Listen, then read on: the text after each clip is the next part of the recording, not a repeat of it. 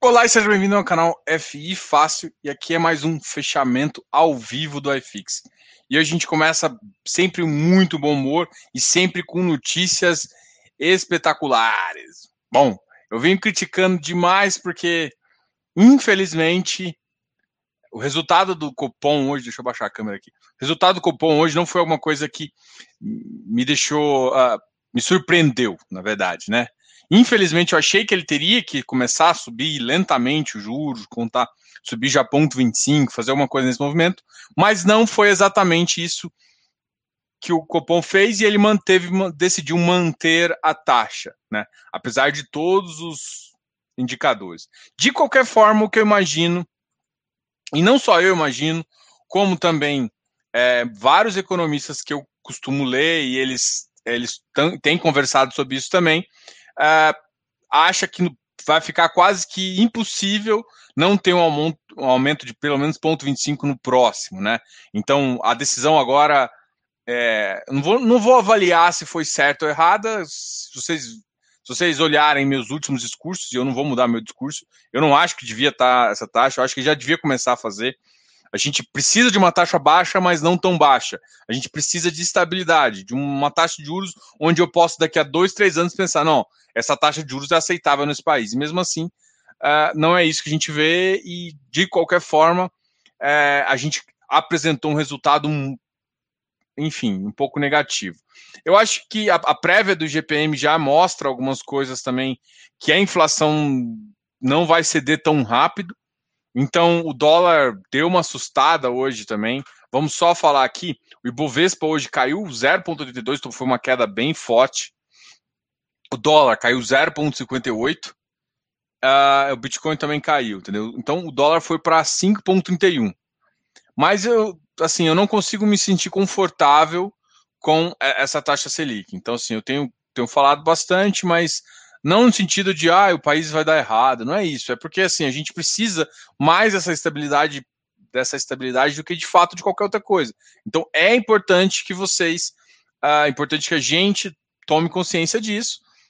O, o mercado, não, eu não acredito que o mercado tenha gostado tanto, pode ser até que amanhã a bolsa surpreenda, me surpreenda e comece a subir um pouquinho, mas eu acho que todo o mercado já previa alguma certa é, uma certa queda. O mercado exterior deu uma piorada. É, acho que o Trump é, foi o primeiro presidente americano que saiu com. Sei lá, não sei se saiu pela porta de trás mesmo, né? Então, pensando nisso, eu acho muito complicado, mas muito complicado o que ele tem feito, tá?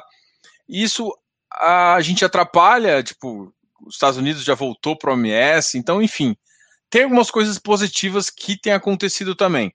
A, as decisões do Biden podem sim atrapalhar um pouco o retorno econômico, mas do jeito que o outro estava sendo lambança, não acho que não é possível que ele vai uh, ele vai ficar tão uh, vai ser tão pior assim. De qualquer forma, vamos pensar o seguinte: o Ibovespa está gerando oportunidade de entrada? Não, a gente ainda tem uma, um risco Brasil no sentido de a gente ainda tem um, um teto fiscal furado que vai começar agora as, as, questões políticas e isso vai começar a ser, ser mais diligenciado pela população toda e, pela, e pelos mercados, e quando essa diligência aumenta, a gente começa a ter uh, grandes problemas. Então, gente, é, é só, só esse, essa introdução, porque para mim não faz sentido o Copom 2%. Infelizmente, eu tenho falado isso, eu sou resiliente com essa visão eu acho sim que foi importante no começo, ele baixou, foi corajoso, chegou num ponto,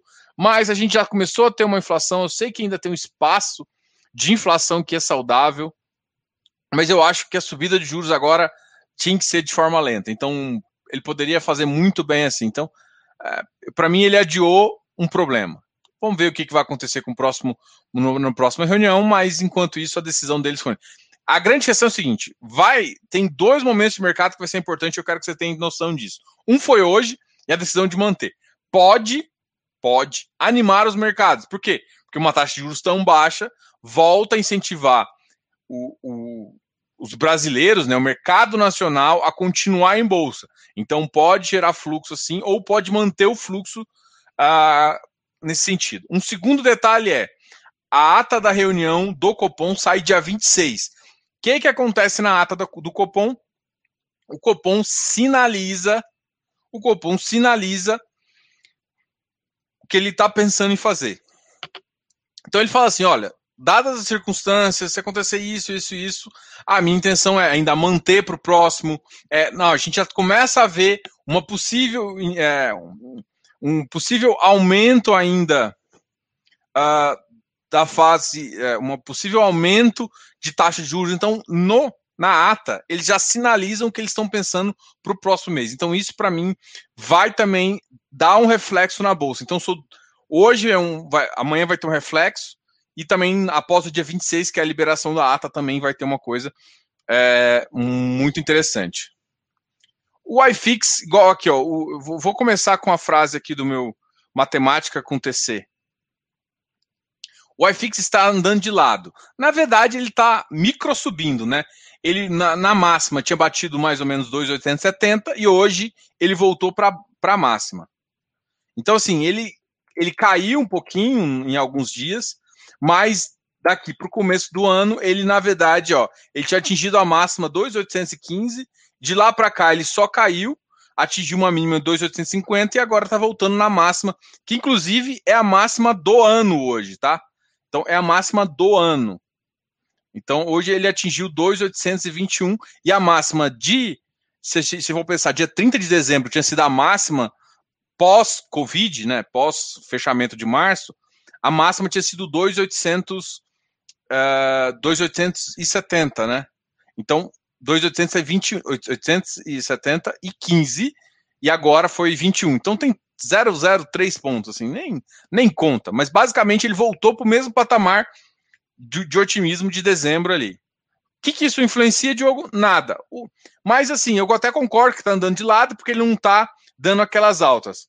E, por enquanto, é, assim, eu, eu, fiz hoje. Hoje foi um dia que eu fiquei. Até respondi poucas caixinhas, porque hoje eu fiquei muito com consultoria. E na consultoria, assim, uma, uma coisa que tem me questionado bastante. E assim, deixa, deixa eu só trazer uma, uma ideia aqui.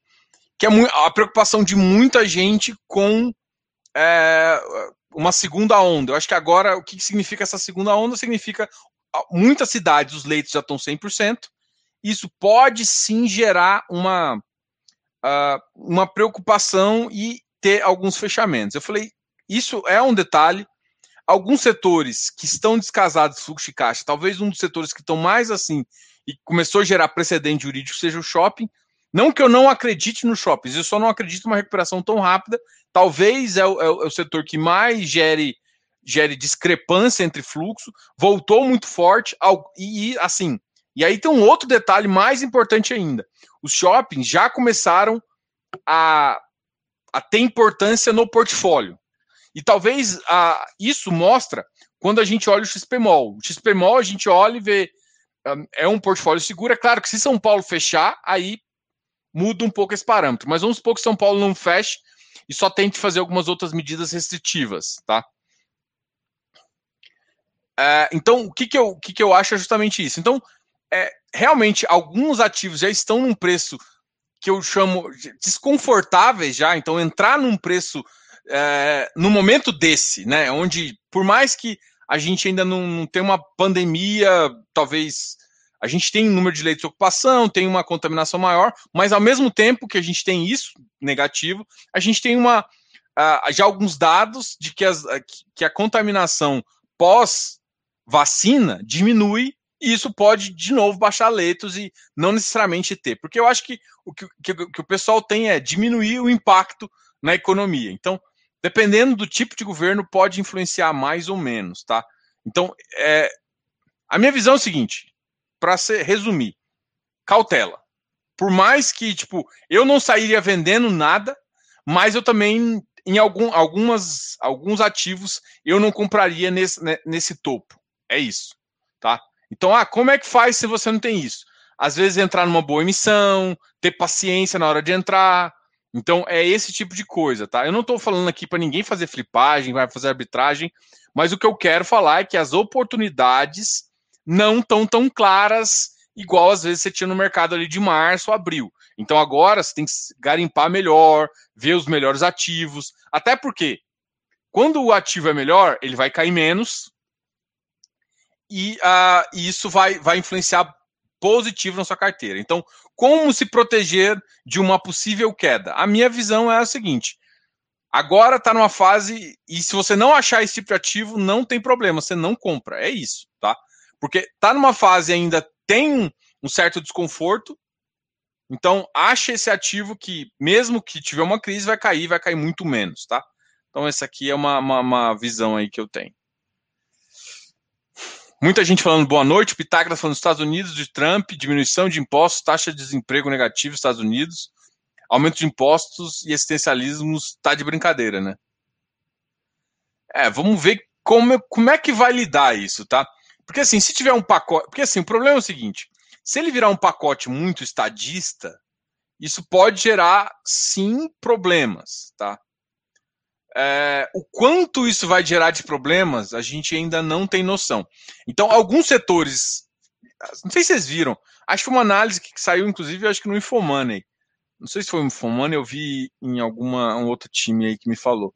Que foi basicamente assim: os setores mais defendidos pela indústria, pelos, uh, pelo Biden, que, que, que ele é mais. que ele ajudaria mais, e os setores que eles menos ajudariam. Alguns setores são bons para o Brasil. Então, o Biden, de fato, não é um, um americano que vai, ser, vai, vai, ter um governo ruim para o Brasil, vamos pensar assim. Mas é, enfim, a, a gente ainda tem. Para mim, o, o nosso. Sei lá, 80% do nosso problema é interno, não é, não é mercado externo. Se a gente resolver a nossa bagunça interna, dívida, dívida fiscal alta, altos gastos administrativos, se a gente resolver esses dois problemas e, e aí depois para crescer, para voar, seria uma reforma tributária, de fato. Primeiro poderia começar até com uma mini reforma, no sentido de uh, organizar melhor os impostos para minimizar o tempo tributário, enfim. Seria ali a tríade do sucesso. Fez isso, não precisa nem. E aí, privatização ou não, seria só para arrecadar dinheiro para o governo diminuir a dívida fiscal. Seria isso, entendeu? E aí, assim, seria talvez a cereja do bolo a privatização. Mas a privatização tem que vir depois disso, porque senão você pega uma, uma alta, inclusive uma boa alta, e depois você consegue vender, inclusive, mais caro e botar a cereja do bolo pagando as nossas dívidas, diminuindo o nosso déficit fiscal aí, que aí, putz, seria lindo. Bom, vamos falar um pouquinho de ativos, né? Eu tô aqui falando há meia hora, já meia hora não, eu tô exagerando. Estou falando aqui 15 minutos. Se eu compartilhar minha tela, vamos falar de ativos. Deixa eu só ver o que vocês estão falando aqui. Boa noite. Tentei pegar VILG 12 a 1,50 e não consegui. Tome cuidado com o VILG 12, tá? Tome cuidado com o VILG 12. O VILG 12 é um ativo que você teria que pagar mais um tantão aí para pagar mais 118 reais para ter a cota do VILG 11. Então, o seu custo do ativo sai a 119. Vamos olhar. Opa, quase que eu faço cagadinha aqui. Vamos olhar quanto que o VILG hoje está. O VILG 11. Nossa, quase que não sai. O VILG 11 está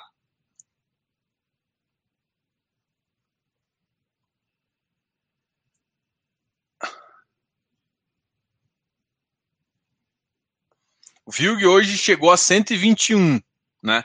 Mas na mínima ele bateu 120,80. Tem que olhar se esse spread compensa que você está tá me falando, entendeu? Tentou pegou a 150, porque você tem que lembrar que o ativo ele deve diminuir um pouquinho de yield até fazer a alocação completa, tá? Vamos compartilhar aqui a tela, enquanto isso a gente já já começa a brincadeira. Diogo, NCHB gerou oportunidade de entrada novamente. Yield com pouco ágil anda raridade. Olha, em termos de preço, gente, você sabe que eu não sou muito, não sou muito fã de falar de preço uh, aqui, né? Porque pode gerar uma, pode ser considerado uma recomendação, tá? Mas agora vamos falar do ativo em si. O ativo em si tem uma carteira interessante, é uma operação ainda pequena, é menos de 40 milhões provavelmente eles vão crescer. Pelo que eu conversei com o Álvaro, ele, eles, eles, vão, eles parecem que não sei se ainda terminaram, no, agora até dia 15, até a semana passada, era para ter terminado todas as alocações, né? Então eu tô esperando o próximo relatório para ver se realmente teve essas alocações ou não. E aí sim uh, o ativo continuar. Talvez até tenha saído o relatório, por isso que o mercado caiu. Porque pode ser que ele não tenha conseguido terminar todas as locações que estavam previstas para janeiro. Isso vai escorregar um pouquinho o yield para frente, né? Ou seja, por que, que o yield não está pagando mais? Porque ele está com carrego de caixa e que gera. Então, assim, é um high yield que está com um pouco de caixa, um pouco, é uma, uma quantidade considerável aí, mas a oportunidade ou não depende do seu preço, mas com certeza. Vamos agora, assim, esquece se, se é, gerou oportunidade ou não. Não vou falar isso. Vamos falar em termos de ágil.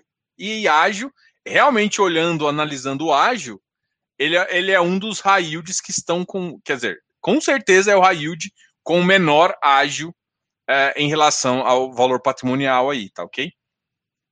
Agora, a questão de entrada, e aí quem quiser uma, uma, uma informação de preço, algumas coisas assim, a gente pode sempre ajudar, o Close Friends está aí para isso. Deixa eu aumentar a tela aqui, que vocês não vão enxergar quando eu estiver falando. Depois, assim, mais tarde, lá daqui a uns 20 minutos, eu vou falar um pouquinho sobre o Close Friends, principalmente, e depois sobre a consultoria, tá? Deixa só ver o que vocês estão falando aqui. Valeu, Marcelo. Gostei muito da entrevista com o gestor do NHB. São dois, eu também gostei muito. Boa noite aí, Barba. Valeu. Barba, eu, essa semana sai o negócio. Pitágoras, eu, eu, eu dei uma enrolada com as coisas. Pitágoras, muitas cidades estão querendo obras sem licitações. É, isso é um perigo. Isso é um perigo. Foi a mesma coisa, gente. Assim, não sei se vocês não me. Tem muita gente que não, não sei se me acompanha há muito tempo, mas eu critiquei muito, mas muito, é, algumas cidades, algumas compras de algumas cidades que pagaram quase 100% a mais em, em, em, vários itens, uh, uh, itens de saúde, comprando sem licitação e sem negócio. Então, o que, aconteceu? O governo, o governo uh, federal tinha liberado vários recursos para os estados e para os municípios, e os municípios, comprando sem licitação e sem organização, acabaram pagando, alguns municípios pagaram três vezes mais do que uh, o normal. Então, para quem? Para onde foi? Então, assim, se gastou com saúde, mas para quem foi esse dinheiro? Não foi para você. Então, o problema do Estado dessa forma não é que o Estado, uh, o Estado gasta errado, errado. Nosso Estado gasta errado. E é isso que complica, tá? Então, então cidades estão querendo obras sem licitações. É a mesma coisa que aconteceu quando o governo liberou isso para comprar é, equipamentos hospitalares sem licitação também. O que aconteceu? Fraude. Mas algumas fraudes estão sendo investigadas e outras não. Então, assim. E aí, fazer o quê? É esse seu país, né? O nosso, né? Estou falando seu, mas eu vivo aqui também. Boa noite a todos. Diogo, o que você pode falar sobre avaliação de patrimônio e sua opinião? Cara, avaliação de patrimônio. Vamos falar aí, vamos fazer uma tese de avaliação de patrimônio dos ativos, sei lá, de lajes, alguma coisa assim. Alguns ativos uh, são de mais fácil precificação. A grande questão é o seguinte: uma avaliação, ela basicamente faz uma um valuation, né, do fluxo de caixa que esse ativo pode gerar. Umas, uma, é, isso influencia também o preço que está sendo negociado. Uma das coisas que talvez tenha que ser levada em conta e tá, tem muita gente não está levando em conta é principalmente o seguinte: algumas regiões estão cada vez com, com menor área de construção, que o pessoal chama de CEPAC. Essas áreas estão diminuindo, essa, essa área que pode ser construída. Então, mudando o plano diretor e tudo mais. Com isso, o que vocês têm que entender é o seguinte: além de uma avaliação de fluxo de caixa, quando se pensa em imóvel, você tem que pensar em outros fatores também, tá? E um desses fatores é a área e de fato, a sub-área, o pessoal fala muito disso. Então, assim, eu já vi muita coisa estranha, né? Tipo assim, é, um ativo ser avaliado por uma empresa blá blá blá por X e uma outra empresa ser avaliada por 0,5X. Qual é? O problema sempre são as empresas? Não, às vezes as premissas que as pessoas utilizam para fazer a avaliação patrimonial gera um problema.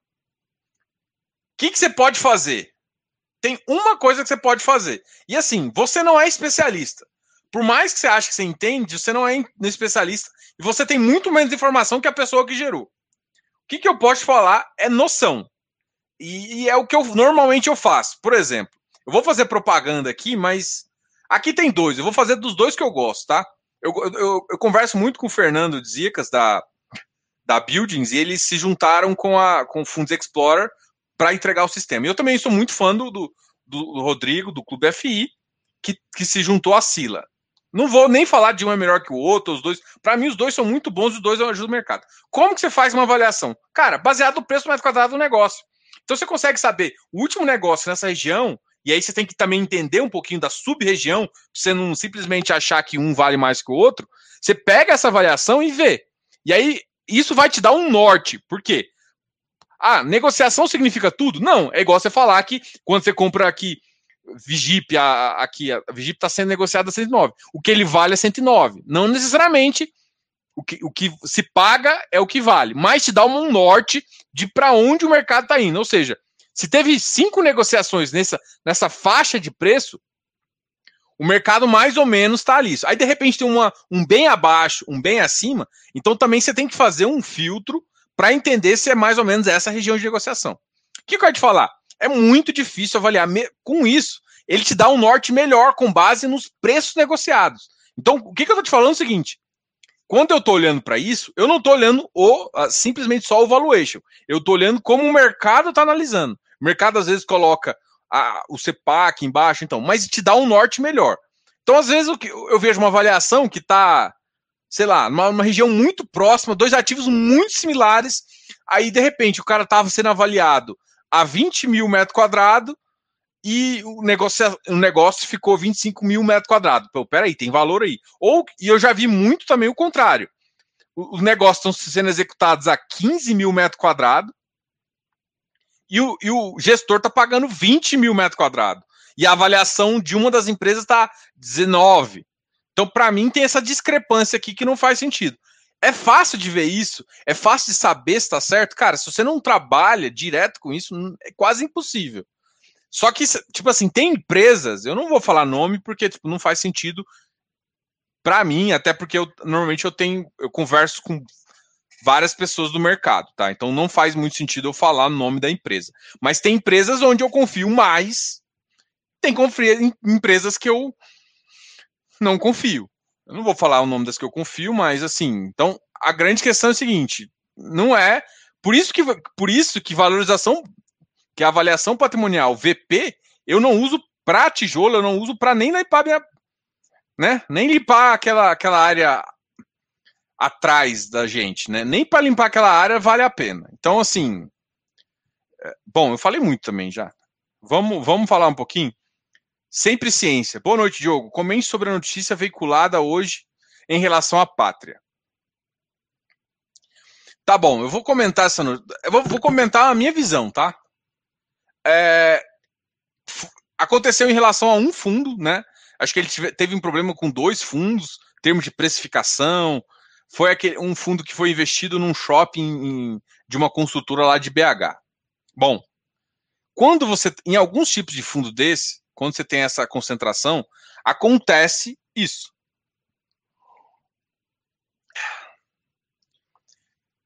O que, eu quero chegar? Isso é bom? É péssimo. Um cara mais ou menos perder 95% do seu patrimônio é. A, a gestora errou? Com certeza. Mas significa que ela errou por fraude? Aí eu não posso julgar. E assim, ficou implícito isso, mas eu não vou falar. Significa que outros fundos da mesma gestora estão correndo isso? Não, cada fundo é um fundo. Cada fundo tem uma regra, tem um regulamento. E outra, a grande questão também, e eu falo é, de vocês, porque assim, 80% das pessoas não leem o regulamento do próprio fundo. Então você não sabe o que, que seu fundo permite ou não e qual o risco que você está sendo estabelecido. Então, assim, ninguém gosta de perder, mas assim, por isso que eu falo que, é, o, o, por exemplo, uma das coisas que mais me chamou atenção lá não foi nem a perda, não foi a perda de fato do valor patrimonial, tá? Não foi isso que me chamou atenção. O que me chamou atenção foi, e aí sim pode ser um problema, foi. E aí e aí não está explicado exatamente como é, que, que, porque o gestor e administrador, eles têm dever fiduciário. Então, ele tem dever uh, de colocar o patrimônio do fundo à frente dele, e ele tem que pensar sempre no bem do patrimônio e não da empresa. É mais ou menos essa a filosofia de, de, um, de, um, de, um, de um agente fiduciário. Ele está ali para avaliar o bem sim e guardar esse bem, tá? Então, o dever fiduciário do, do, desses agentes fiduciários é justamente esse. E o que foi reclamado foi que não isso. Então, isso gera sim um impacto, é, isso gera um impacto negativo um, para a gestora, mas assim, vamos lá, vamos falar de fundos imobiliários. Vai gerar algum impacto para Patse e Patielli? Não. Eles são muito restritos, provavelmente são outros tipos de gestores, não é o mesmo time exatamente, né? Então, não, não afeta, não teria que afetar tanto ativo. É, a gestora é uma gestora muito grande, por trás tem a Backstone, que é uma das maiores gestoras do mundo também. Então, assim, é, existe aquele negócio que, assim, existe um mau negócio, tá? Todo mundo quer evitar, todo mundo vê, mas nesse mesmo caso que eu tô falando, para mim houve uma, houve uma avaliação muito errada de, de empresas aí, então tem, tem coisas mais estranhas para se explicar. Mas ah, por isso a gestora é uma bosta, ou por isso ela é uma excelente gestora? Não, nada a ver. Para mim, cada negócio é um negócio e tem, uma, tem negócios que geram mais risco. Quando você está no desenvolvimento, gente, o risco é muito maior, porque você tem risco de alavancagem, e aí o risco de alavancagem conta, porque se a empresa ficar mal financeiramente, acabou, o fundo pode ir a zero. Ou o que acontece, o que tem que acontecer lá para resolver o problema, você tem que colocar mais dinheiro, né? Então você é diluído, enfim, putz, muita, muita zoeira. Então, assim, é, é, você, você sairia. A minha pergunta, a minha resposta vai ser no sentido assim: isso foi a minha avaliação. Então, foi muito surpre... Para mim, a notícia foi superficial. Foi muito mais para amedrontar e para, sei lá, tem muita gente. A Pátria está lançando um IPO agora. Para mim, foi muito mais uma questão política lá do que de fato e outra, cada fundo é regido por um regulamento, por uma, por, por uma norma. Então, eu, Diogo, você sairia de um fundo baseado nessa notícia? Nunca. Não sairia. Até porque, assim, um fundo tem um ativo. Se eu realmente achar que a gestora não está fazendo um bom trabalho, assim, eu tenho um caixa, que eu caixa é dinheiro, enfim, e eu tenho umas aquisições. Se eu não confiar nesses dois, eu tenho duas opções. Ou vender ou simplesmente falar assim, cara, eu quero meu ativo de volta. Então eu posso trocar a gestão. Se eu, se eu tenho fundo, eu, tenho, eu posso ter o controle do fundo e fazer isso, tá? Então você tem essas duas opções. Então, com base na notícia, você sairia, do, você sairia dos fundos que você tem da pátria? Não. Essa, essa é a visão que eu tenho. Você fica preocupado? Ah, de fato, eu quero entender melhor. Só que eu, eu não, tô, não vou ficar preocupado com outro cotista que que saiu mal numa, no, no, é, é, investindo no, no, com risco 200%. Não, eu estou mais preocupado com os fundos imobiliários deles para saber se tem algum risco que eu não estou calculando. Mas eles têm baixa alavancagem, tem um monte de coisa que, para mim, os, os, fundos imobiliários que eles têm não, não, me, não me, me chamam atenção em relação a risco. Tá? Opa!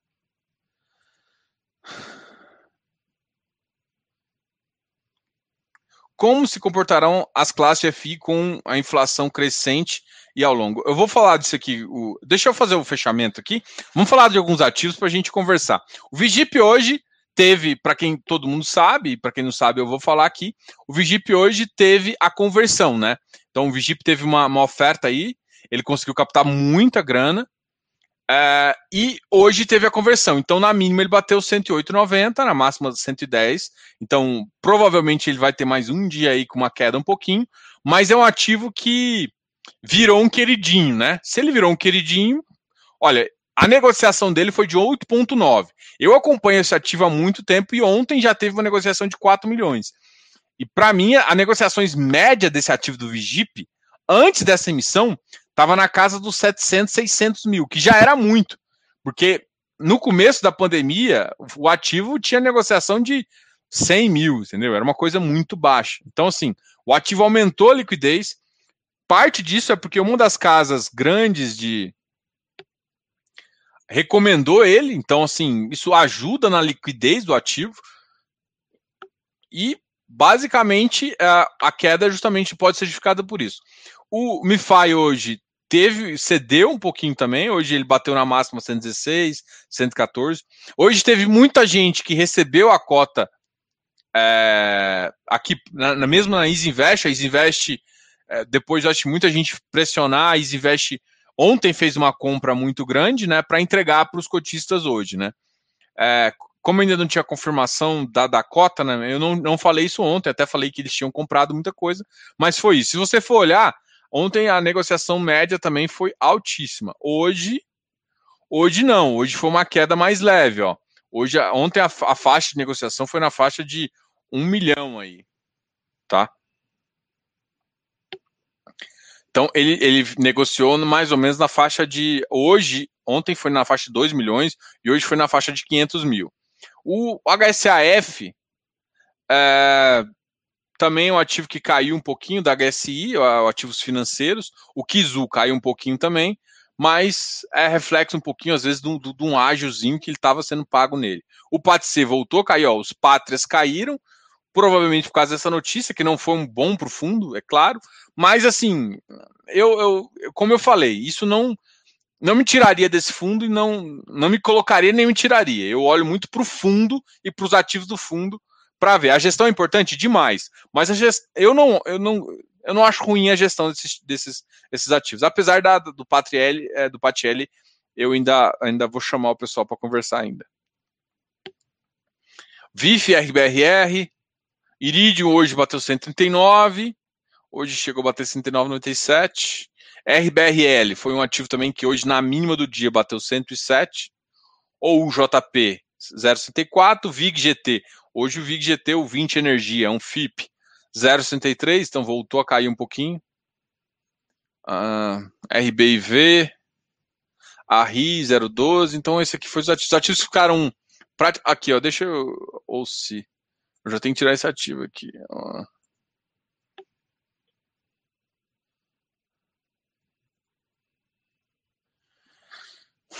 RVBI. O iFix hoje ficou positivo. Vamos ver os ativos que mais subiram aqui. Só para a gente brincar um pouquinho.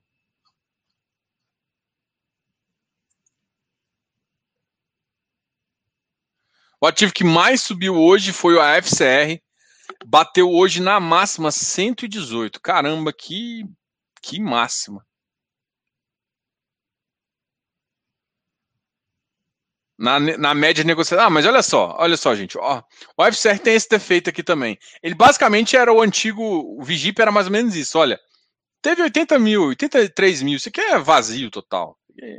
Você quer alguém tentando entrar ou sair em uma posição grande com baixa liquidez o, o XPlog já começou depois da emissão a dar um pouquinho de preço. Hoje negociou 5,75 milhões, ah, já voltou para uma casa 122. CVBI subiu para caramba, bateu hoje na máxima 109. É um ativo que logo logo vai entrar em emissão. Hoje negociou 3,31 milhões. A negociação ah, vai ser uma oferta a 400. O MFI também 116, positivo.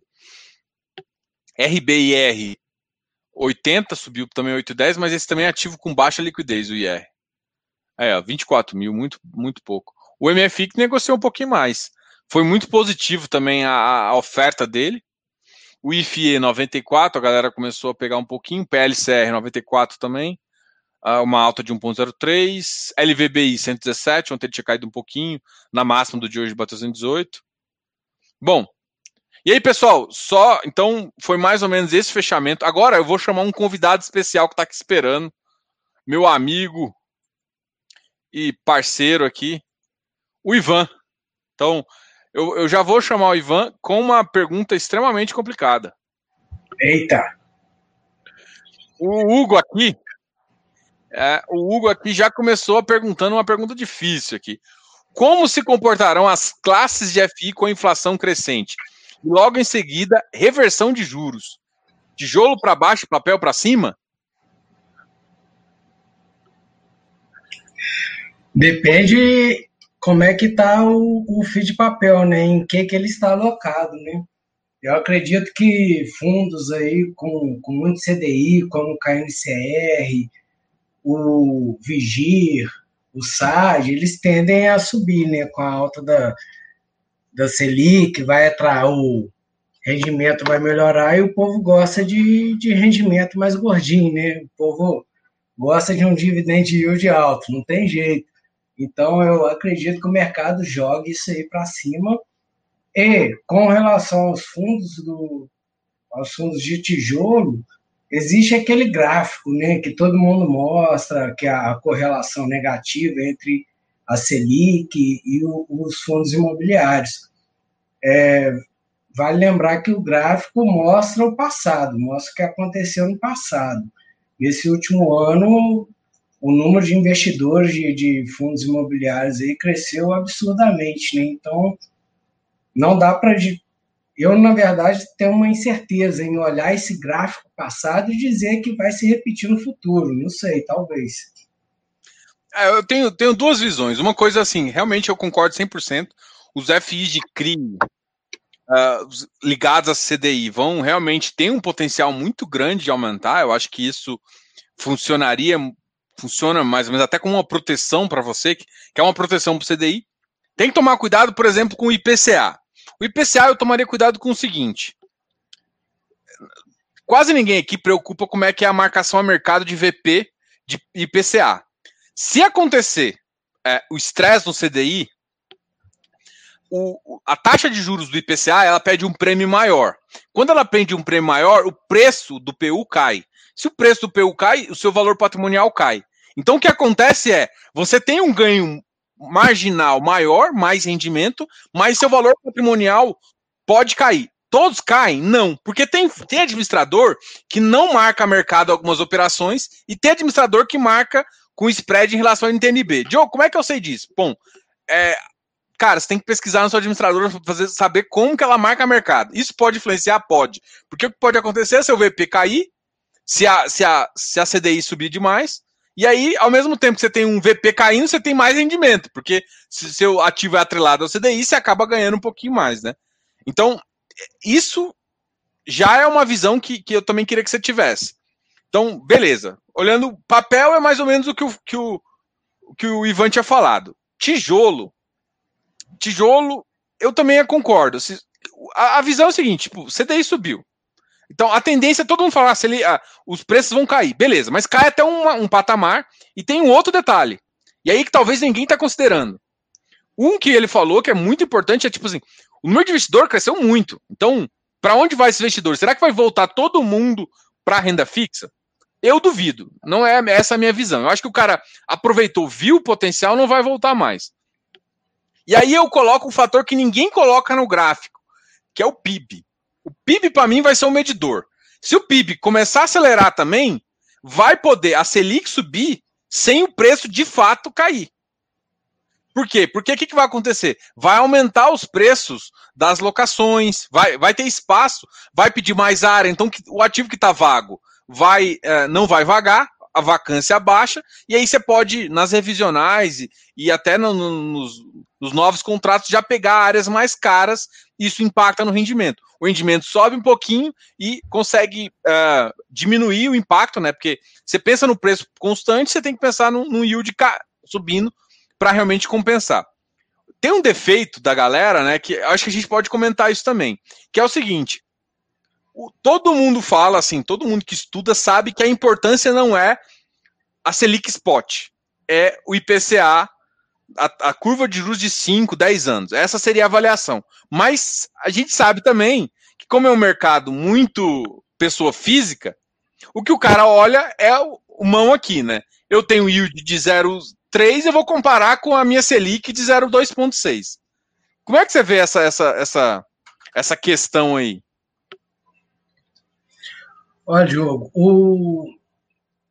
me assusta muito assim como que as pessoas estão entrando no mercado hoje, atualmente. É, ontem mesmo eu mandei, eu recebi uma mensagem e o investidor, no caso, eu não vou falar quem, Falei assim, olha, eu ouvi meu coração, vendi isso, comprei isso porque estava mais barato e tal. Então, eu acredito que sim, que a taxa de juros vai aumentar. Eu acredito que muito investidor que entrou para renda variável já, é, já é educado, que já está sendo educado, já está acostumando com a volatilidade, que ele não sai da renda variável assim tão fácil, ou não zera a renda variável. Então é, é esperar. Né? Eu acredito que esse ano já volte a subir a CDI, não vai se manter nesses 2% aí por muito tempo. Manteve hoje aí, mas acredito que até o final do ano já dá uma subidinha e aí vamos ver, vamos ver o que vai acontecer na prática. É, eu também tenho uma visão muito semelhante a isso. Assim, ainda, assim, a gente tem um papel educacional aqui, né? É, o, o, o, Ivan aqui é o editor-chefe do FIFácil, do nosso site. Então, a maioria dos artigos é ele que escreve. É, e a gente acaba tendo uma, um contato muito com vocês, né? E aí, assim, a gente percebe que, assim, a, a nossa ideia, tipo assim, eu, a gente tem uma é, empresa também, onde tem consultorias, outras coisas, onde para e aí sim, né, com, com, um foco mais, inclusive com uma seriedade CVM e tudo mais, registrado, enfim. Mas a, a ideia que eu, que eu quero passar é o seguinte, cara, a gente vê que muita gente não sabe nem para quem perguntar a informação. Tipo, é, comprei VILG 12 Comprei 30 mil de VIG 12. O que, que eu faço? Primeiro que eu não posso chegar e dedicar. Mas VIG 12, gente, primeiro, é, o cara tá querendo especular com um ativo que pode virar pó. 30 mil reais. Assim, eu, eu inclusive, eu acho que eu, depois que eu falei isso, o cara, o cara até saiu. Ele tinha seguido lá o canal, depois até saiu. Ele ficou com raiva. Acho que ele ficou com raiva. Mas eu, assim, gente, não pode acontecer, entendeu? Eu entendo que, que a tentação é grande, gente, mas não dá para especular num ativo que você não conhece. Primeira regra do jogo. Entenda o que você está investindo. Né? Agora exerce. Aí eu, aí eu fiz a conta, ah, mas eu, e a pergunta foi, cara, a pergunta foi mais absurda ainda. Ah, então eu posso usar esse dinheiro? Não, não. Esse dinheiro não vale nada. Você só comprou direito. Então, ah, e para exercer? Para exercer você precisa. Eu fiz a conta para ele, um milhão de reais, um milhão e setecentos. Alguém que praticamente pegou todos os 30 mil reais que tinha Comprou um negócio e precisava de um milhão. Você tem dinheiro? Não, não tenho. O que eu faço? Tem que vender, então. Vende no prejuízo. Ah, mas vou perder muito dinheiro. Falei, é melhor você perder muito dinheiro que perder todo o dinheiro. Então, vamos lá. vamos começar aí, né? E é claro que eu não falei assim, ó, você tem que vender. Eu falei, ó, você tem duas opções. Ou você vende ou você exerce. Não tem meio do caminho. E outra, decide rápido, porque no dia 20 para de negociação. E hoje é dia 20, amanhã você só pode exercer. Então, a partir de amanhã, 21, de quem tá com ativo Vilguiose Hoje não tem mais o que você fazer. É só exercer. Mas assim, eu hoje não esperava mais esse tipo de pergunta. Até que eu, eu fiz uma live, eu acho que você deve lembrar, né? Com o André Bach. Uhum. Que ele comentou que uma pessoa também tinha perdido na base de 60 mil comprando isso. MXRF12, eu acho. Que ele comprou. Então, assim, a gente espera que isso não aconteça mais, né?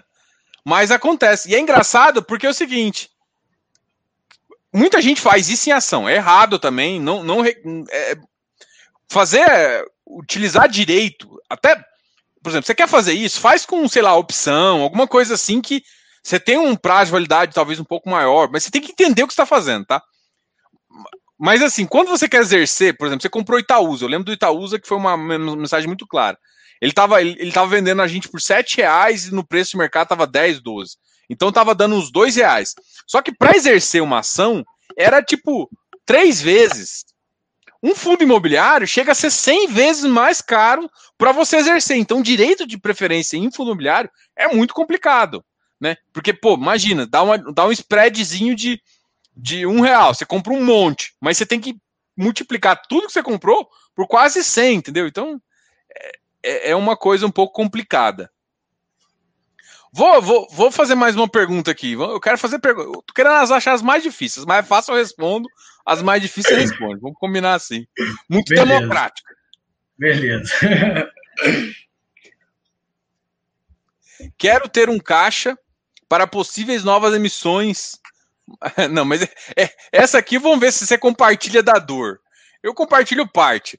Quero ter uma caixa ter, quer ter um caixa para possíveis novas emissões, mas está difícil. PVA, IPTU, material escolar, etc. Décimo terceiro, ixi. Então deixa eu mostrar um presentinho que chegou para mim agora aqui, ó. Anuidade da OAB. É, para quem não conhece. mais um presente, mais um para é. pagar. Ah, eu, eu, pago, eu pago um negócio da. Eu, eu pago o CREA ainda, não sei porquê, mas eu pago ainda. Eu acho que é por, por, sei lá. Enfim, eu pago o CREA e eu tenho da CVM. A da CVM custa 638 reais a cada três meses. Eu não vou reclamar muito, não, senão eu tomo uma multa. Mas assim, é 2.500 por ano para para ser a para ser CVM. Então 6.638 no começo do trimestre, a cada trimestre você paga. Então também essas taxas assim, tá difícil, né? Pô, eu, eu fico pensando, pô, seis cotinhas do de, de seis cotinhas do NCHB, seis cotinhas do não sei o que, tô brincando, viu? Não tô recomendando NCHB, não é porque alguém comentou do NCHB em si. Ô, Diogo, quem fez a pergunta aí? De qual? Do, do, do matemática com, matemática com TC. Ah, então vou lançar um desafio para ele aí.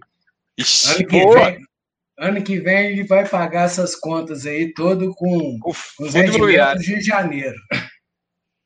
Ele vai pegar Exato. os rendimentos de janeiro e vai pagar todas essas contas aí. Matemática, fala aqui pra gente quanto mais ou menos. Não, não quero de valor, não. Deixa eu fazer uma pergunta diferente. Mas a ideia é assim: quanto. Vamos, vamos apertar diferente, que aí dá, dá para perguntar. Quanto. Qual proximidade você tem de utilizar seus valores de fundo imobiliário, né, mensal, não anual, para pagar essas contas. Quanto, quantos por cento mais ou menos você teria que aumentar o, o, o seu, os seus ativos? Não me vem falar com 300% não, porque é mentira. Deixa, vamos, vamos para a próxima pergunta. Uh, uma, sub, uma, uma, subida de juros de 5% em 2022 causaria uma queda de qual tamanho no FI? Assim, não dá para exatamente mensurar, né? uma queda, ah, uma queda de 5 geraria uma queda de 20%. Mas eu tenho uma estimativa na minha cabeça o seguinte: é, quanto mais os ativos é, vão forçar, os ativos melhores vão, vão, vão, vão ficar um pouco mais caros. Então eu, eu imagino uma, uma queda, cara, não dá. É, eu, eu queria falar assim, eu queria te dar uma, uma ideia de ah, 25, 10%, mas a ideia é o seguinte: só baseado em juros não dá para tomar essa decisão. Porque se o PIB do Brasil realmente estiver crescendo, é porque se subir para 5% em 2022, tá, tá, tem coisa errada, né? Porque teria que subir lá para os 4,5%, se está 5% já está errado. Então, se fosse 4,5% e subisse de forma lentamente e tal, eu imagino que o, o, PIB pode superar e você pode ter quase nenhuma queda. Mas à medida que o, que o, que o PIB, que o FI, essa subida seja. Porque o problema não é a subida de juros, né? Eu, eu tento explicar isso para muita gente.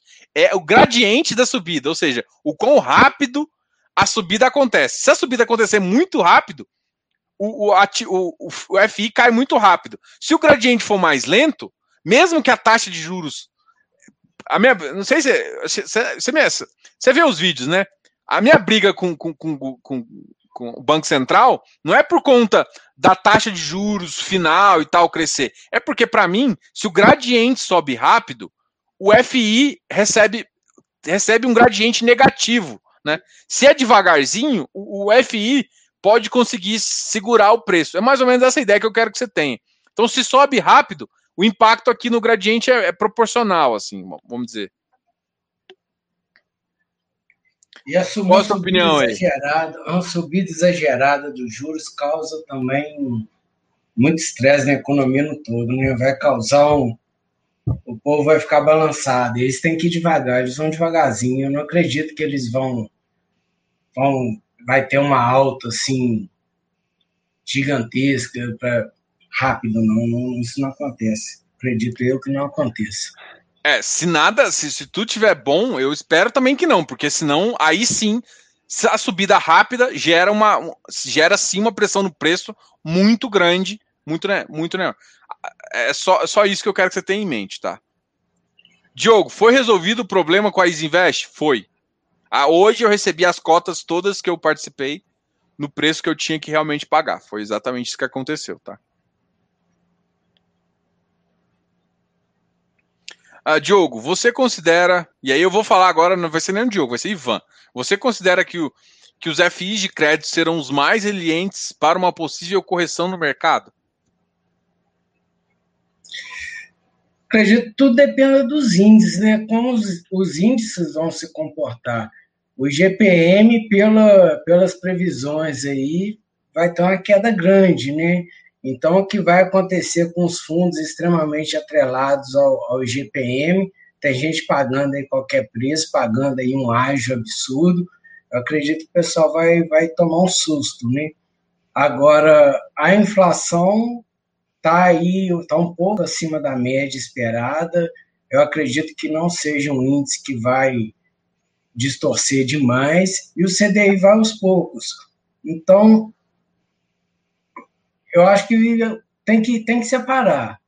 Tem que separar. Eles podem sim ser mais resilientes, mas os fundos extremamente atrelados aí ao GPM, eu não acredito que eles sejam tão resilientes assim no preço, não.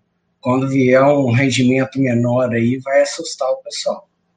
É, o, o que eu acho que fica só para deixar exemplificar um pouquinho, vamos pensar num ativo ali, sei lá, um hectare da vida 2,20. O hectare sempre vai pagar, assim, pela taxa dele, ele vai pagar alto. Mas o IGPM, se você consegue ver no relatório, que é a parte de correção monetária, vai diminuir. E aí, em vez de pagar 2 e tanto, vai pagar 1,50.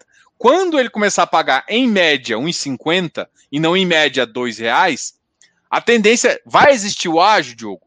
Muito provavelmente. O ágio não é de hoje. Se você acompanha o VRTA, eu falo isso para todo mundo, o VRTA sempre teve ágio muito alto também. E o VRTA, na verdade, nunca foi um high risk, ele sempre foi um middle ali. E agora você pega um, um, um ativo mais risk ali, o mais high risk, que é o, o, o, hectare, sim, ele vai ter ágio? Vai. Mas esse, esse vai ser na faixa de 40%? Putz, será? Deve diminuir um pouquinho, porque o rendimento vai diminuir. O ímpeto da galera de pagar tão caro diminui também, entendeu? Então, isso tem que ser ponderado na hora de fazer uma decisão. Agora, pensar assim: possível correção de mercado. Agora, pensar, a correção aconteceu na economia. Se a correção acontecer na economia, ah, normalmente os FIs todos corrigem quando acontece uma. É mais resiliente? É mais resiliente do ponto de vista de rendimento, porque acompanha um índice. Mas do ponto de vista uh, de, de de, de, risco, às vezes nem tanto, tá? Porque se tiver uma correção onde o principal problema é o crédito, aí inverte o jogo, né? Se, se jogar problema para crédito, aí você tem que tomar cuidado. Então, assim, é, tiver uma correção de fundos imobiliários, ok. No geral, os FIs vão continuar, os FIs de papel caem, mas caem menos. Por quê? Porque eles continuam pagando índices bons.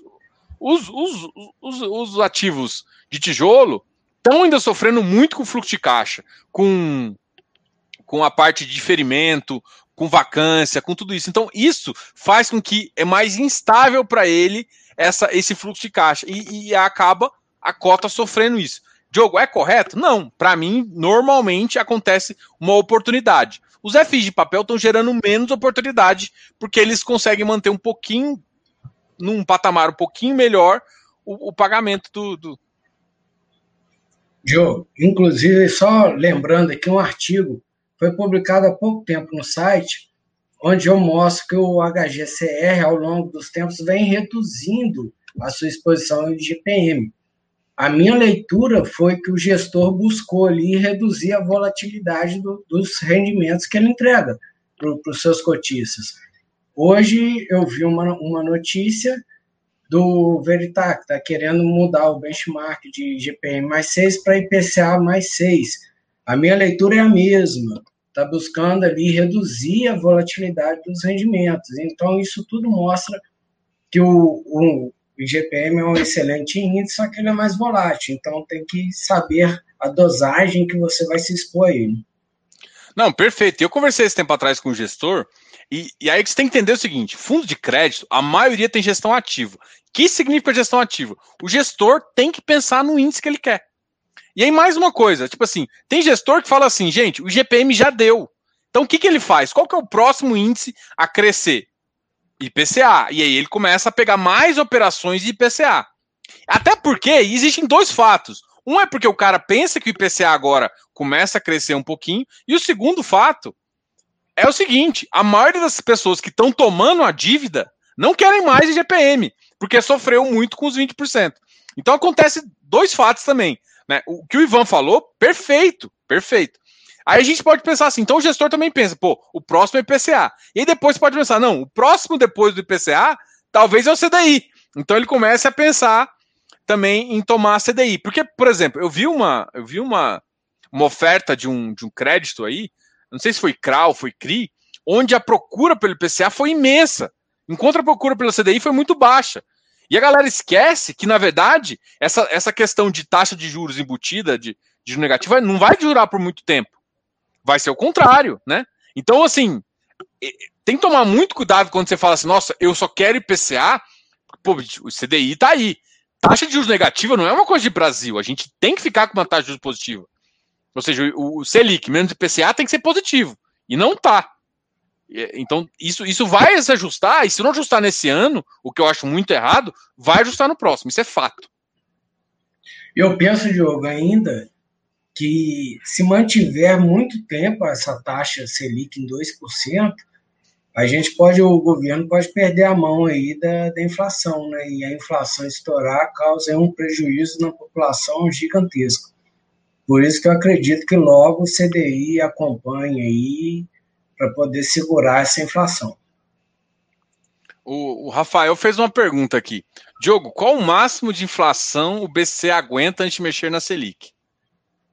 Cara, eu tenho uma estimativa que, por exemplo, se o gradiente. Para mim, eu penso em gradiente. Enquanto tá 0,5, 0,6, me dá mais ou menos uma. uma o mercado tá muito para cima. Se o gradiente subir no mês, o, o, Banco Central não faz nada. Agora, dois meses seguidos, e principalmente se for um mês Vamos pensar no mês que normalmente é baixa. Ele subiu e o gradiente subiu. Cara, muito provavelmente é. Então, assim, não dá. Eu não tenho um, número exatamente. Eu fico comparando. Se, se, por exemplo, o IPCA é cíclico, né? Todo mundo já percebeu isso, né? O PCA é cíclico e aí você tem que saber. Agora, se numa, numa parte cíclica ele teria que cair, subir e subir com uma frequência maior ainda, por exemplo, que o esperado, gente, aí geraria uma preocupação e aí eu aposto que o Banco Central vai mexer. Mas eu, a minha visão, eu sou mais. Eu queria que ele fizesse ponto 25, pelo menos uns três meses, assim, ponto 25, aí não vou fazer nada no próximo, ponto 25, não faço nada. Meio, meio que explicar para o mercado que ele vai subir, até se não acontecer nada, até 3, 3,25, eu espero um 3,5. Mas explicar como que ele vai fazer isso para o mercado. Para não ter. Porque o problema não é só é claro, isso é a minha visão. Não é simplesmente a taxa, é ficar na expectativa. Se todo mundo sabe a regra do jogo, se nada acontecer demais, ele vai ter que subir e ele tem que subir de forma explicada para o mercado, entendeu? Então seria essa a visão que eu tenho. Você tem alguma coisa? Diogo, na verdade, tem um percentual, estou até procurando essa informação aqui. É, existe a meta de inflação e o presidente do Banco Central tem a, a obrigação de manter ali a inflação próxima dessa meta.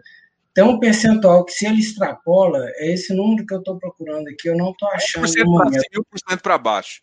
Por ele é obrigado a justificar por que, que não conseguiu manter na meta. Não, a meta da, da, é 4, eh, se eu não me engano, e ele pode chegar até 4,5 e pode baixar 3,2 3,5. Se eu não me engano, esse ano ficou em 4,52. Em teoria, ele tem que justificar para o Congresso. Por que, que a meta da inflação ficou acima do projetado, tá?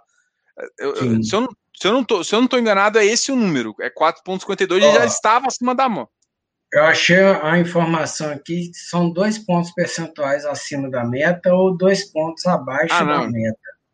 Então, então, e aí ele tem que escrever uma carta justificando o motivo pelo qual a inflação não foi. Então, para responder a pergunta aí, a minha Até leitura 5. é. Até 5.5? É Ele não é, pode assim, perder essa mão aí. Perdesse 5.5 e para baixo seria 1,5. 1,5. Ele tem que ficar aí nesse, nesse raio, senão ele tem que se justificar, tem que Não sei, na minha, na minha cabeça era mais, é menor esse. Era um só o ponto percentual, não era dois, não. Para mim, é. mim era 3,5. Para mim era 4,5 pode... e, e, e, 3, e 2,5 para baixo. Era, para mim era essa, esse o range. Isso Mas pode ter sido alterado, até porque eu estou procurando a informação rápida aqui. Eu achei essa informação em uma notícia de 2015, então pode ter sido, ter sido alterado, sim, né? Não é uma, não é assim, é uma eu, notícia atual. Eu Mas confesso para você que eu não, existe. Para mim era 2% da mínima na máxima. Então, assim, o, ele tinha que ficar entre, sei lá, 2,5% e 4,5%. Para mim era Sim. esse o range. Então, se ele ficou 4,52, ele tinha passado. Mas eu não tenho certeza se é. é porque a meta seria, então, 3,5, né? Mas eu, eu tô na dúvida agora do jeito que você falou, se, se pode ser 2, porque para mim fica muito alto, né? 5,5. Porque, eu, se eu não me engano, Teve uma taxa de juros que a gente, nossa, bateu 2,40, 2,30 de, de PCA, que ele teve que justificar também que foi para baixo. Tem, aqui, a, alguém... a inflação acaba sendo boa, né? Não, aqui, o Eduardo está falando aqui. É, pelo site do Banco Central, temos a meta de 3,75 e intervalo de tolerância de mais 0,5 e menos 0,5. É, aí faz um pouco, para mim faz mais sentido, né? Para mim faz, porque dois para mim eu acho que é muito três pontos. Até porque 2000, 2015 era outro governo também, era outra realidade, era tudo diferente. Não, até porque você quer reduzir isso, né? Não sei se é porque eu já tinha escutado, ó. 3.35 mais 1.5 dá 5.25.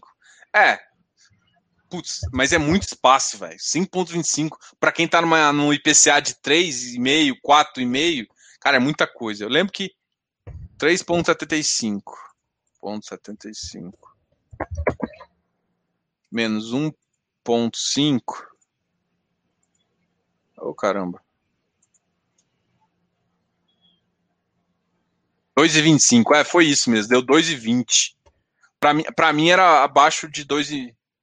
2,5. Para mim era um ponto percentual, mas é bom. Mas faz sentido. Aqui tá fazendo um pouco mais, porque eu lembro que foi próximo de 2. Mas assim, para mim ainda tinha que ser um, uma flat um pouquinho mais flat. Mas tá bom. Emissão do Urca Prime, dá para ganhar dinheiro? Bom, tá no lugar errado, mano. Não vou falar se dá pra. Você quer que eu, que eu te fale se dá para flipar ou não? Ah.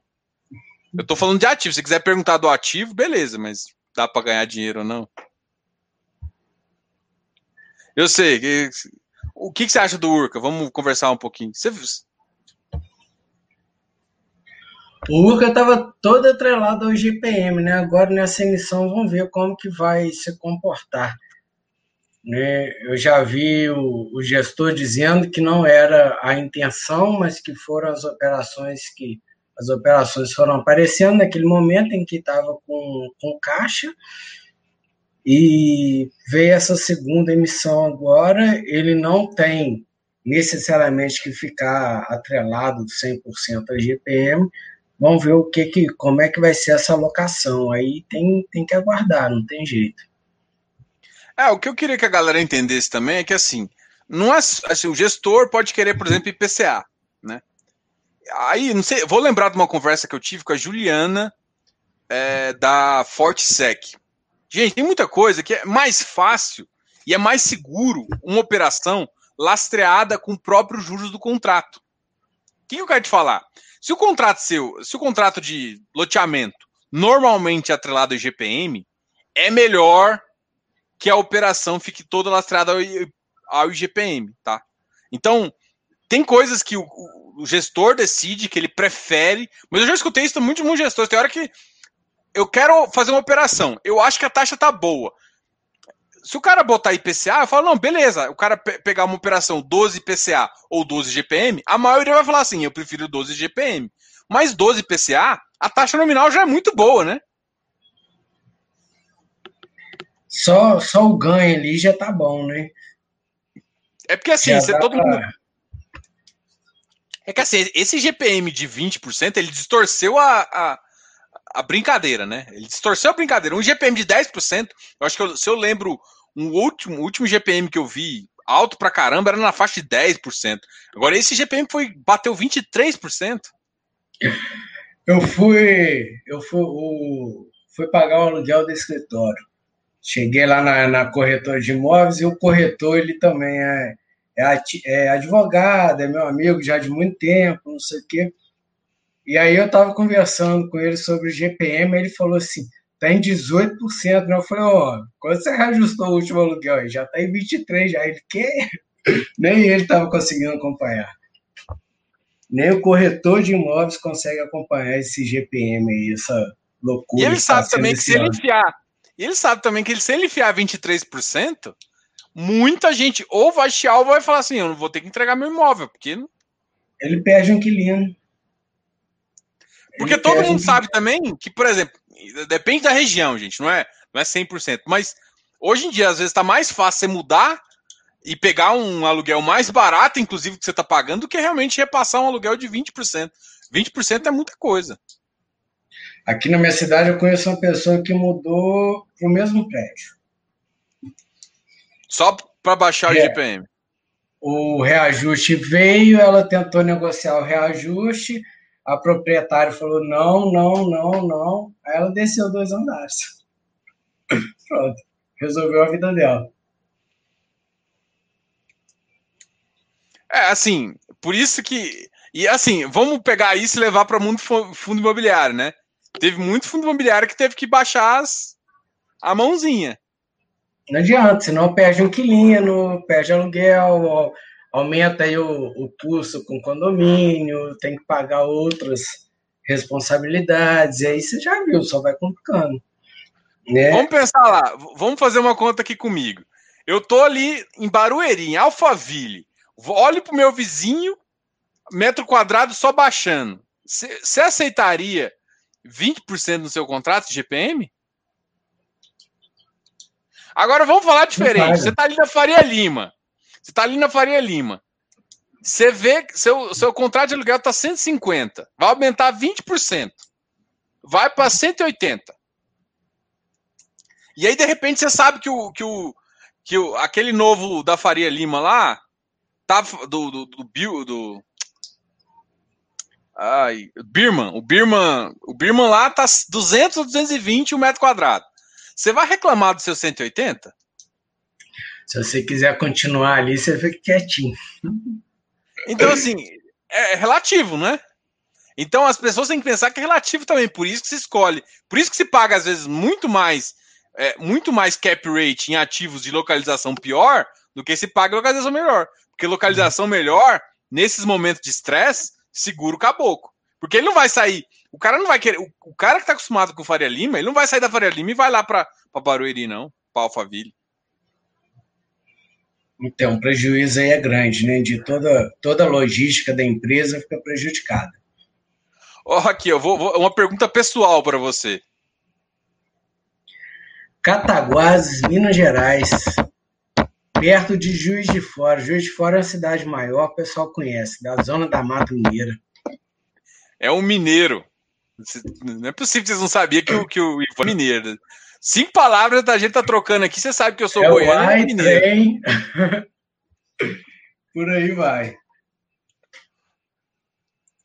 Aqui, ó, uma, uma, outra pergunta aqui, do, do, do, mesmo Jones. E aí eu acho que essa aqui vale, eu acho que pra gente até encerrar. Vocês consideram os FIs atrelados a CDI como um porto seguro para cenários ali em possível alta e com preços dos FIs em geral bastante altos? Um tempo atrás eu comprei muito CDI. O desconto estava tava gigantesco. Agora ainda tem um desconto, já não é tão grande quanto estava né, há dois, três meses atrás, mas ainda tem um desconto. Eu gosto, eu estou comprando e já pensando nisso aí, já me preparando para exatamente esse cenário aí. Vamos entrar numa discussão aqui. Eu vou. Para mim, a minha visão também é a mesma coisa. Só tem que tomar cuidado para não ficar com porcentagem.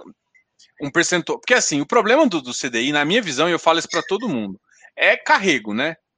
Carrego e TIR. Quem não sabe, eu, eu faço uma visão um pouquinho aqui na, na, Tem uma série de valuation muito legal. Clica em Seja Membro, você pode ser membro de uma série de valuation que eu estou fazendo uma, uma, série. E tem, você fala um pouquinho de TIR, eu falo um pouquinho de TIR também. E aí explica um pouquinho desse carrego pesado que você tem. Então não dá para você fazer um carrego muito grande. Não dá para você chegar e botar sua carteira 50% de CDI. Não dá, né? Então você tem que medir aí para ficar numa posição mais interessante, tá? Só antes até de fazer a pergunta, eu vou falar para a gente, eu vou só fazer uma propagandazinha aqui. Gente, a gente no canal a gente faz consultoria e a gente também tem um grupo de close friends, muito legal. Então, quem tiver interessado, pergunta aqui, a gente ou no nosso site ffácil.com.br, no e-mail também, canal ffácil.gmail.com. E aí na consultoria é individual, né? A gente fala da carteira, recomenda ativos para vocês. Qualquer dúvida também tem um alguns vídeos explicando o que, que é a, que é a consultoria e também tem o Close Friends, né? Que é onde eu falo a minha estratégia e tem um guia de preço de ativos, o guia que eu me baseio para entrar e sair em ativos, né? Então essa seria umas, umas, umas coisas mais interessantes aí, onde eu, eu vejo os ativos e, e, também falo um pouco com o pessoal, e o pessoal consegue tirar um pouco de dúvida. Então vou aproveitar depois de fazer esse xabá todo, vamos falar um pouquinho, é, vamos falar um pouquinho mais do gestor. O né? Eduardo né? é da terra aqui? O Eduardo é da terra. O Eduardo é, é vizinho aqui, é. Aí, eu sei, sei, muita gente está na campanha e assim eu sou muito eu sou muito neutro em relação a isso e talvez não é porque eu não quero que a taxa baixa, tá? É mais porque eu acho que o mercado, eu sou da filosofia o seguinte, é, sei lá, projetos do canal só, talvez, é, é, ser gestor de um fundo, ter, ter gestão de administrativo também. Quando eu fizer isso, eu vou fazer um fundo com administração que eu acho mais correto. Não vou colocar CDI, não vou fazer isso. Então, a minha filosofia é o seguinte: eu não vou reclamar do fundo dos outros. Se eu quero melhorar, eu faço o meu. É, entendeu? É, o, o, fundo dos outros só vai me reclamar, por exemplo, quando ele está comendo um rendimento. Eu pego dois fundos, que eu acho com carteiras semelhantes. Eu faço essa comparação. Pego dois fundos com carteiras semelhantes.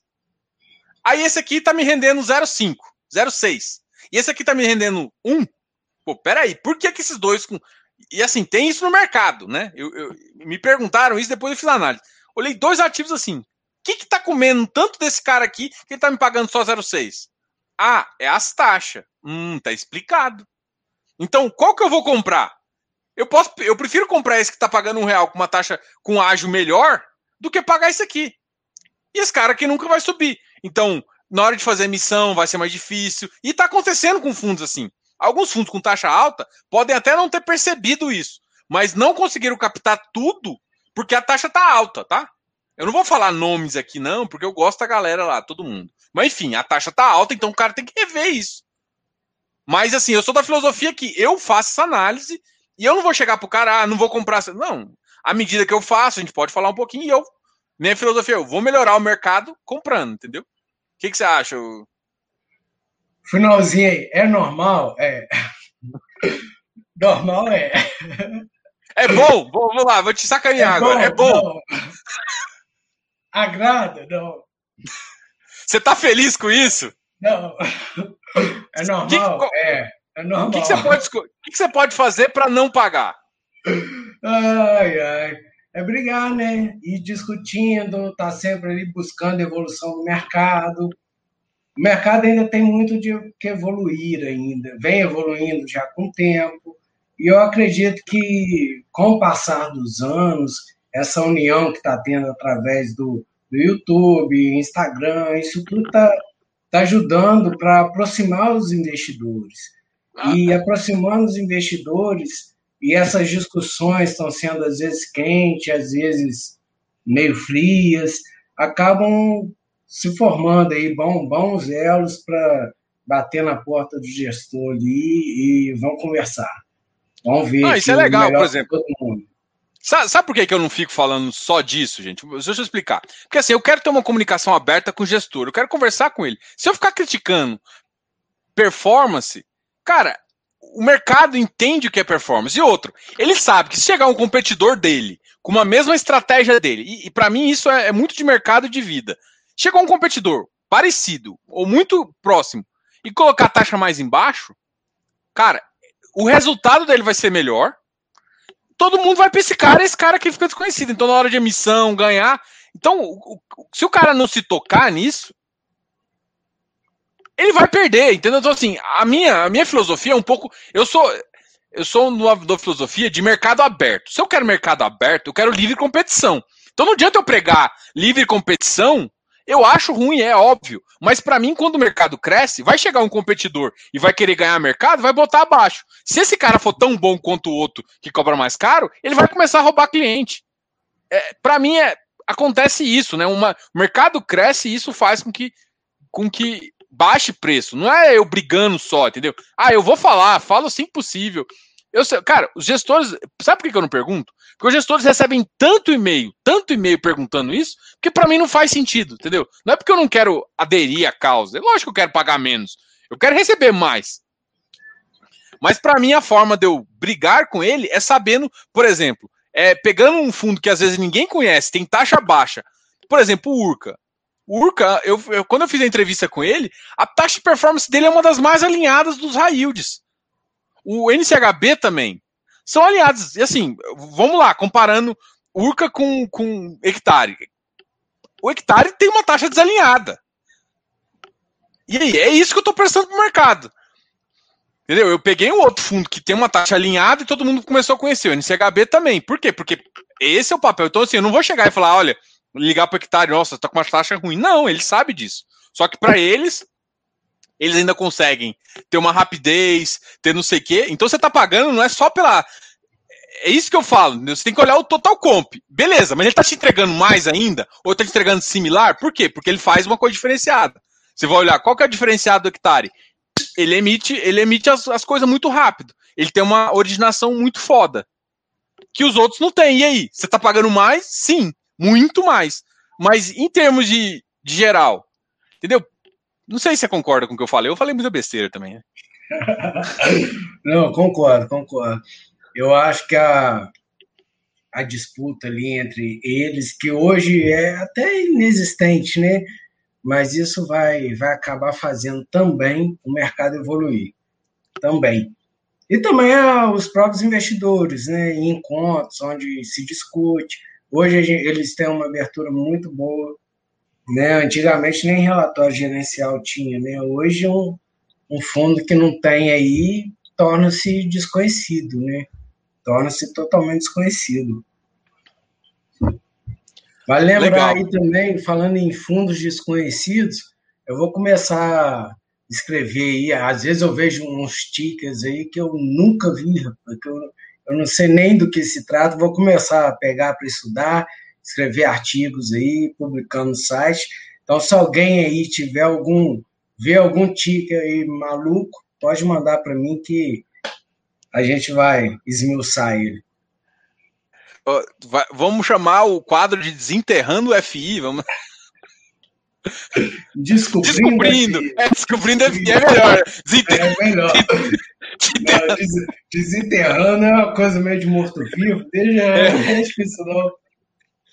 Ai, ai, depois, depois dessa, eu acho que é melhor a gente parar por aqui, né? Vamos vamos dormir. Oi, Ivan, eu vou, eu vou oficializar o convite aqui, mas a minha ideia é que a gente faça uma, uma live dessa pelo menos uma vez, né? Pra galera conversar com você. Tá. Pelo menos uma vez aí por, por, por mês, a gente Marca. conversar. E assim, todo mundo vê quem que é o, o Ivan por trás de todos os artigos tops que tem no canal, né não? Tamo aí, tamo aí pra para escrever, falar umas asneiras aí de vez em quando, ajudar. Se eu atrapalhar, vocês puxam minha orelha, fica à vontade. Ai, ai, faz parte. Galera, muito obrigado aí para todo mundo. Obrigado aí, Ivan. E a gente volta aí na semana que vem. Amanhã tem uma live especialíssima. A live, deixa eu até mostrar aqui, com o Marcelo Ranude. Amanhã a gente vai ter uma live com o Marcelo Ranude às 19 horas. Então, o Marcelo Anude vai conversar, a gente vai conversar sobre os projetos novos dele, como é que foi na pandemia, a visão de mercado. Cara, a visão de mercado do Hanude é espetacular. Pô, troquei, eu, acho que ontem eu troquei umas, uns 20 minutos de ideia com ele, falei, caramba. E tem assim, é, eu tinha tanto assunto com ele que eu falei assim, Diogo, calma, calma que a gente, qualquer coisa a gente... Ele é muito tranquilão, assim, ele falou, qualquer coisa a gente faz em duas lives. Falei, ah, duas, três. Eu falei, já, o cara já é, Goiano já é folgado. Ele falou que podia fazer em duas, três, eu já me convidei. Falei, não, vamos marcar agora uma em abril, uma em agosto e uma em dezembro. Já eu, deixa agendado. Não, e aí, para competir com a dezembro tem a do Augusto, né? O Augusto prometeu que ia fazer a live de Warner, eu não esqueci, não. O Augusto da Credit Suisse, para quem não viu, veja a live. Tem uma live muito massa também. É, tô, outra, assim, eu consegui fechar. Semana que vem também vai ter uma live super especial, mas eu vou, vou, vou guardar um pouquinho. E a gente vai começar a falar de crédito. Então, a semana que vem, a gente vai ter uma live de crédito, que vai ser muito massa com, com, com o pessoal da RB. Também a, a gente vai trazer o pessoal da Convest aqui, os diretores que eu trabalhei, os meus antigos sócios. E a gente vai falar um pouquinho também sobre a service, o papel da service, vai mostrar as tecnologias que, que tem no, no mercado, porque acho que talvez vocês não, não sabem o papel que elas fazem. E eu te falo, muita operação que eu sei que tá lá, eu, eu já fico mais tranquilo. Valeu, galera. Valeu, Ivan. Valeu, valeu. Um abraço.